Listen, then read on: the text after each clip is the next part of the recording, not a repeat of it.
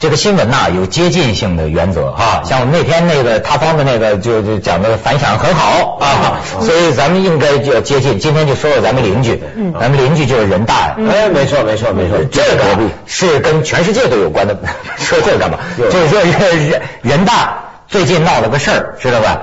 人大。里头有个学院，嗯，学院里头有个系，嗯，这个系的系主任叫张明，嗯，因为呢，在一次职称评定的什么一个内部的会上，跟院长啊发生矛盾。啊，不和谐了，嗯，对吧？然后呢，感觉是憋了一对大学教育啊，憋了一肚子苦水，借这导火索，嗯，发作出来，嗯，在网上在哪接受采访啊？然后呢，他这院长一连在网上发四封公开信，嗯。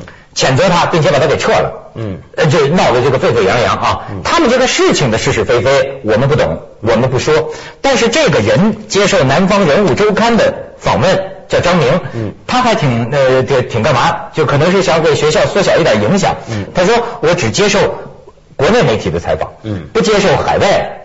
媒体的采访，哦，其实他哪知道，现在越是国内的，就越是海外的。我们就是海外，我们这个错误，我们根据国内媒体的来说一下。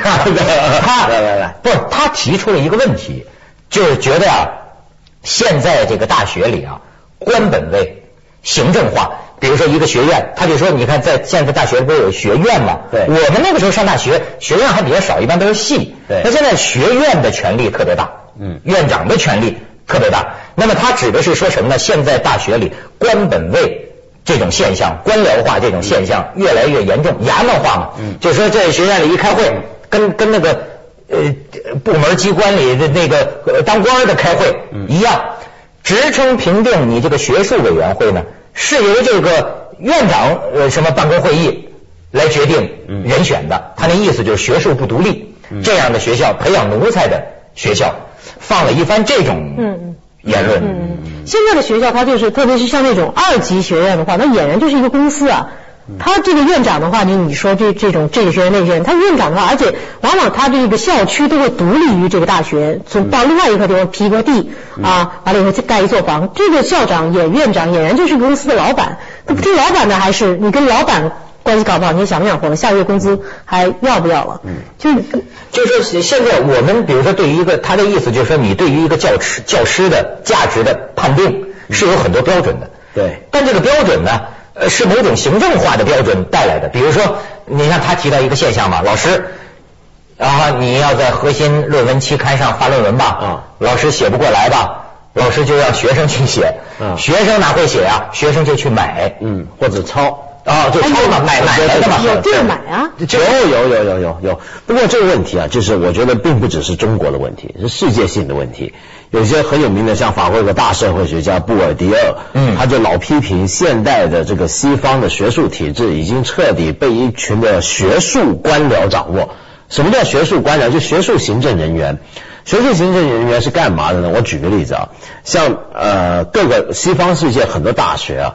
啊，他也面对的问题跟中国很像，比如说资源不够啦，政府投入不够啦，等等等等，那怎么办呢？那么就要在外面找钱过来，在外面找钱过来，人家怎么决定钱该怎么来放到什么地方去呢？就有一种专业人士，因为你这个不能让学者做，对不对？嗯。学者也不懂搞这些，就有一批专业人士，他可能以前是学者，现在不当学者了，但是他就很懂得来搞钱，分配钱。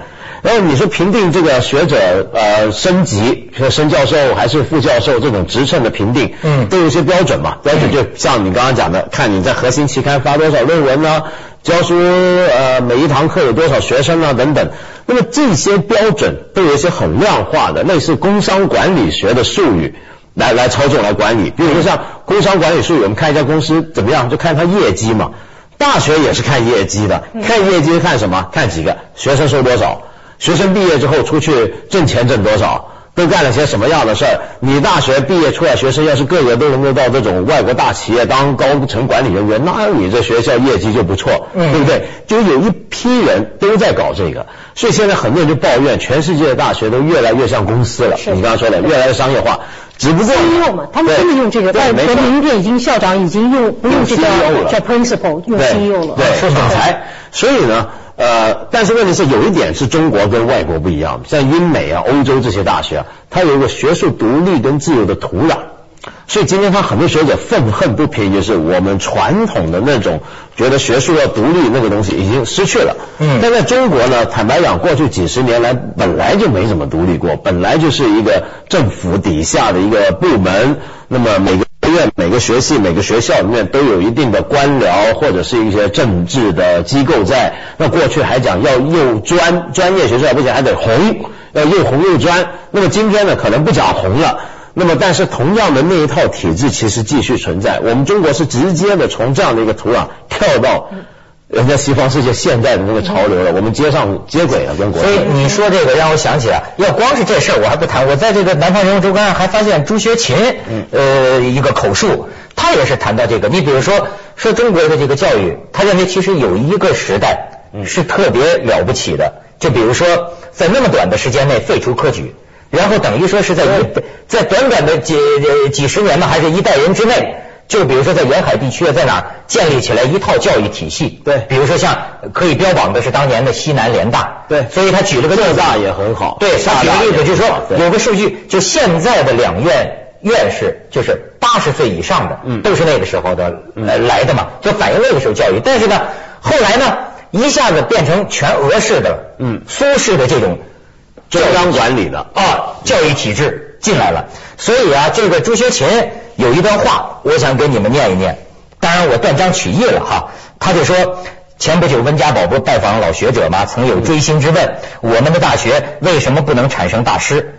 他说，哪个大学校长敢于直面这个问题？他们不加剧恶化大学环境就算不错了。不要说大师了，一个有独立尊严、有人格追求的教授都难以生存。你看看最近的张明事件，就是他也是提的张明事件，表面上都有程序操作，有学术委员会、学位委员会，这些校长、院长、委员哪一个是选出来的？还不都是任命的？教授连农民都不如，农民还能选村长，教授连选举自己村长的权利都被剥夺了，还会有什么大师？嗯嗯。不过这个问题就是你你你本来啊，像这种学术委员会啊、评职职称的委员会啊，它有几种做法，有时候是选的，有些外国的大学它是怎么样的？就是按资格算，比如说你一个教授。你发表论文达到多少篇，或者已经成为终身正教授，嗯，你就可能会入选这个学院有院士 fellow，然后你当了院士之后，你就自动是某个委员会的成员了。所以它是一套程序，你自动升上去，自动一个一个一个把提拔上去升上去。但我们的做法呢，就是由一个院长，由院长是谁请的？是校长请的。校长是谁任命的呢？就一根杆从上到下那么往下一个一个任命出来，一个一个任命出来，是这么搞。所以你看，这张明他的这个激愤之词了。他就说，一九五八年的生产大跃进和现在的教育大跃进形式上都是一样的，有一点不同。就五八年的时候呢，有人以为这样真能行，但是今天所有的人都心知肚明怎么回事。说教育成了一个官方垄断企业，一个利益集团。大学体制我不懂啊，但是他如果他说的这个里头是真的的话，我觉得真是也挺过分的。就是说，比如说社会科学的重大课题，这些所谓课题，上千万的这个资金，怎么决定发下来？照他说，就说至至少某些老师里边都心知肚明，编故事嘛，编瞎话嘛，那把这个钱先圈来，把这个资金先课题资金先圈来，这个里边这个资金如何分配到你，如何分配到他？哎，我觉得这么。关系还有看关系，当然咱不能说这是什么普遍现象，但是我就觉得这事儿也是让我觉得挺错火的。这不普遍吗？我觉得这个这个好像都是这样，体制内的。但这个还牵涉到一个经济来源的问题嘛，因为大学那个环境，呃，比如说现在大学我们全部的学校都某一种意义上是国家拥有的嘛，除非你是私私立大学啊。那么，所以做学术研究，你会发现中国有个特别现象。你随便到学术书店，比如说到万盛啊、丰富这些书店看，你去找书，很多书上面都会印的国家什么什么什么项目的重点工程如何如何。你很少看到别的国家的学术书籍啊会印的这种字样。就人家的学术研究，他要不然就是私人企业赞助，要不然就是学校的钱，他不会说是。今天美国突然说，哎，我们得搞几个重大工程、重大学术项目，来来来，大家把钱发下去，不会那么搞的。但是我们就会有一帮人，这是学术规划，你知道吧？嗯就等于有一帮人说，我们国家现在搞社会科学呢，这几个课题很重要，我们定出来了，然后钱到了，然后各个大学来，你们来说，你们谁来抢这个课题？有个中央。嗯，这就是最旧式的一种做法，就是像过去苏轼的那种做法，就是我们研做学术研究该做什么题目，研究什么方向，都有一个规划。对这些规划的钱是最多的，你可以不做，但是你要但觉得照照照这张明看，他至少有一部分所谓的课题大而无当，其实就是编故事。对啊咱们先去一下广告，锵锵三人行，广告之后见。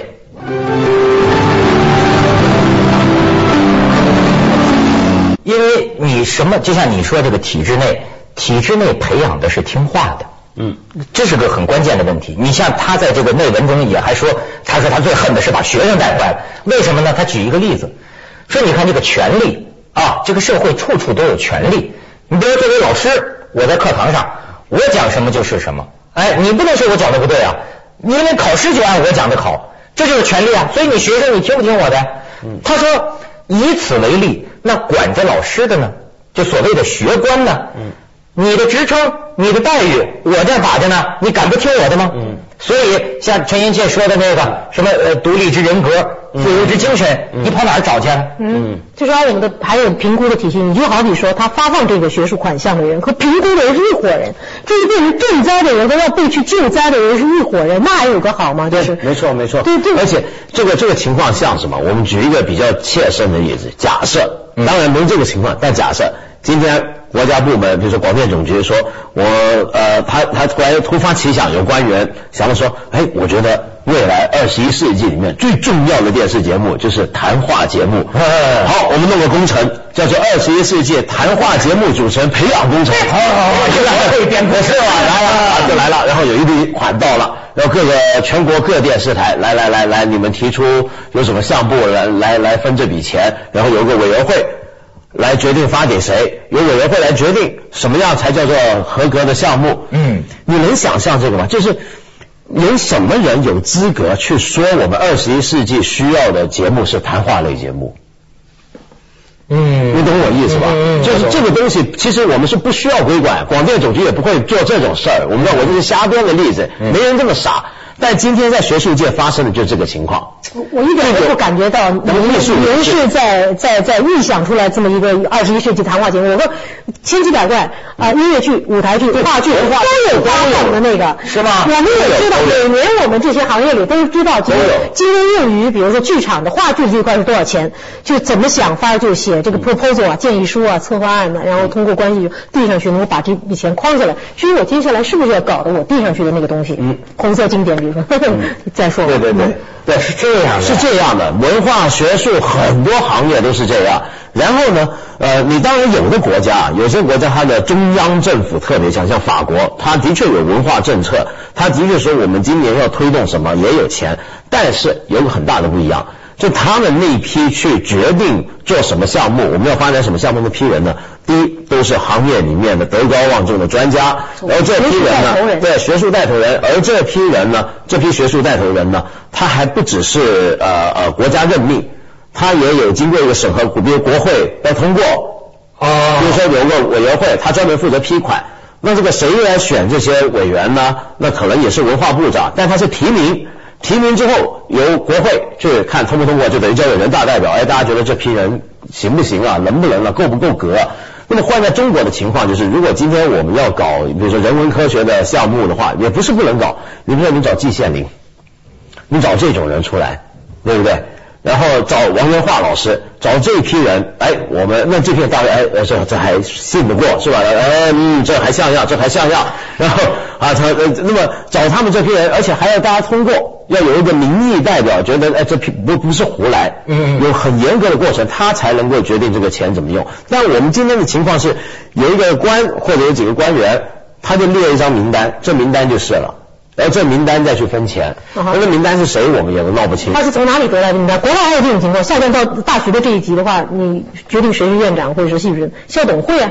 对啊校董会并不完全是出钱的阔阔老太太这种人组成的，他背后也有他的智囊团，他来综合的评估。像我像我我在呃加大的时候，就是田长英先生是被选为这个校长的，就是因为他不仅是行业学术的带头人，同时经营有方啊。你一个校长在国外，你就是得你经营之道，你讲出来，你怎么能够把基金会那些钱拿校董会的钱，钱变钱，怎么用？对，嗯啊，那你像他提出这个说什么教授选村长这事儿合适吗？我觉得也合适，因为呃，传统上所谓的大学的学术独立啊，学术自主啊，很讲究一个观念，叫做教授治校或者学者治校。嗯，就学校是由学者来管理的，应该是这样。为什么？我们假设最理想的状态，学校是什么？一个大学是一群学者的社群。呃，这批人被假设为是这个社会里面的精英，是最有头脑、最聪明的人。连他们都管不好自己，那就完了。这社会，你懂吧？对啊，就是你这帮学者，他们有自己的想法，应该让他们自己共同管理这个学校，不需要外界来派人管他们。这批人大家是不用管的。你连这批人他们都弄不好自己，都不能自治，学校教授都弄不好自己的话，你就整个社会别讲民主了啊，对吧？你说民主啊，有时候我们说民主进程不能太快，是因为我们很多老百姓。还挺愚昧，怎么如何如何如何？那这帮最最全全人大，然后北大清华，这是全中国最聪明的人都在这儿，是他们都搞不好自己，那不就完了吗？我们，你像他这个意思，就好比说，呃，一般来说，咱们这个教师呃评职称，现在还讲那个又红又专的。嗯，他的意思是说，是不讲了吧？就又红对，又红又黄嘛，黄金。黄金 不，他的意思就是说。学术的问题不是应该学术说了算？对啊，但是你比如说所谓红，现在指的是这教师法里头就有爱党爱社会主义这问题已经解决了嘛？这是大前提嘛？对对吧？那应该他的意思就是说现在应该在职称评定上让学术纯洁化，但是实际啊很麻烦。我觉得啊，走遍世界你也得有个标准的问题。嗯，就像现在我听很多老师就骂什么发论文呐，什么英语过关呐，这个那个的写书啊哈。可是，难道在外国的大学不需要一个标准？那怎么恒定你？有有有有，当然有标准了。比如说，也是量化。我所以一开始我就说嘛，全世界都面对这个问题，全世界都有一种这种以数量来管理的这种模式出现嘛。比如说，大学教授，你怎么样能够长期的当教授，所以拿到这个 tenure，就是终身职啊，终身职，你怎么样才能拿得到呢？就是你必须出版过多少多少东西，参加过多少多少会议，然后呢，这些就有一大堆会议呢是废话。我跟你讲，很多你有时候你看我们国内有很多学者出去参加一些外国的国际学术会议，那些国际学术会议上是怎么回事？我我我随便举个例子，比如说我们是搞传媒学的，呃，我发现我们搞传媒学里面很多人混得不大好，大家都在想，哎呀，糟了，明年会不会有人炒鱿鱼呢？论文发表不够，没关系，我来搞，我搞个什么呢？我搞一个。国际性的呃电视节目里面以三个人为构成的这种谈话节目的研讨会，你懂我意思吗？我我这个题目是不是很无聊？我就是这么无聊。然后我还可以更无聊，说深夜三人谈话节目现象学术研讨会。嗯。然后呢，就全世界各地就有一帮混不下去的人在学院里面就胡七乱七八糟小题大做写一篇论文。嗯，我们国家有一个三个人的谈话节目，他们是半夜。播出的这个节目有什么样什么样的意义？啊，飞来北京搞一个国际研讨会，然后大家不就交了论文了吗？对这是不是个国际会议？是国际会议啊！带动了庞大的这个会议产业，要吃要住。他们回去之后就说：“你看，我参加这些，要放松啊，是盲流会，是这么搞啊！现在，没错，三人行，广告之后见。”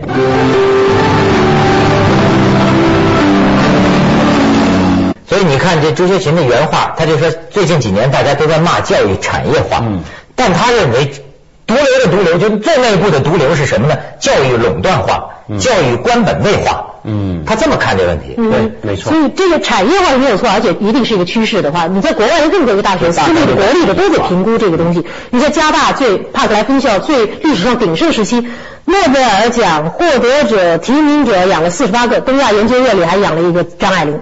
这都得讲，这是这些又是脸面，你知道吗？这些东西学术的东西现在也要讲，关键是我们就是在转型期间那套老的君君臣臣、父父子子的那些东西，所谓的奴才和主子的还没有抛掉，然后你有一个新的要走向市场，要评估它的学术价值等等，所以这里面产生矛盾，对我来说，我觉得这些问题总有一天都是要迎刃而解的，只是他现在在这个坎儿上，他觉得过不去，他觉得要提出来是个问题。那比较惨的是什么？就是在外国啊，啊，像学术这个问题啊。啊，即使过去我刚刚说那种教授治校、学者共同体这个理想没有百分百实现过，但它一直存在。它是从这种理想现在变成一家一家的企业公司。嗯，中国呢是从来没有这种学者共同体，我们是从我们大学是从政府部门。转向私人企业，嗯，转向企业是直接这么转过去的。对对对。那么在这个转轨的过程，我们过去不是很多人批评很多国家部门、国营的企业变成私人企业中间会出很多转轨问题吗？嗯。今天大学不就出了也就是这种转轨问题吗？就过去在国家体制底下、政府部门体制底下握有权力那帮人。现在直接转到另一种，是我明白了，就是你的意思说，学术独立的这个传统，深入人心的这个传统，从来就没在咱这树立起来过，没树立起来。所以说，你这转来转去，你根本就是说得听领导的话。我爸爸妈妈对我最多的嘱咐就是要听领导的话。对，没错，对吧？我们不管你在学校在哪，我们就算存在过呢，那就是朱老师所说的很短暂的时期。以前朱可桢当浙大校长，蔡元培当北大校长，哎。啊，梅校长副处长清华的时候，对，那时候就你看那帮那是独立。这个吵两架还是矛盾的极小化。我去，光是去年我就参加了两个二级学院的，呃，包括有北大底下的二级学院的这个开业，呃，也被聘什么客座教授开业，我这完全是开业，那个场面吹鼓手。对对，也是有歌星，聘了歌星在上面唱，竟然可能唱一些比较励志的歌曲，真的，一模一样。然后会后大爆搓一顿，一模一样。我跟你说，有送花篮的，嗯，就这个兴旺发达，这个这个，这这真的是这样。学校吗？是职校二级学院，结果现在的一个还在苟延残喘的，第二个已经通通报销了，学生学生全遣送回家了。这个所以吵两架还是小事，那个就已经没没有所以你就如果这些老师教授也不见院长也不见。我就觉得你说现在在校园里的这些孩子哎我了解他们什么想法这些玩意儿都扯淡。去我混我的我把我的考试混过去我该混什么混什么。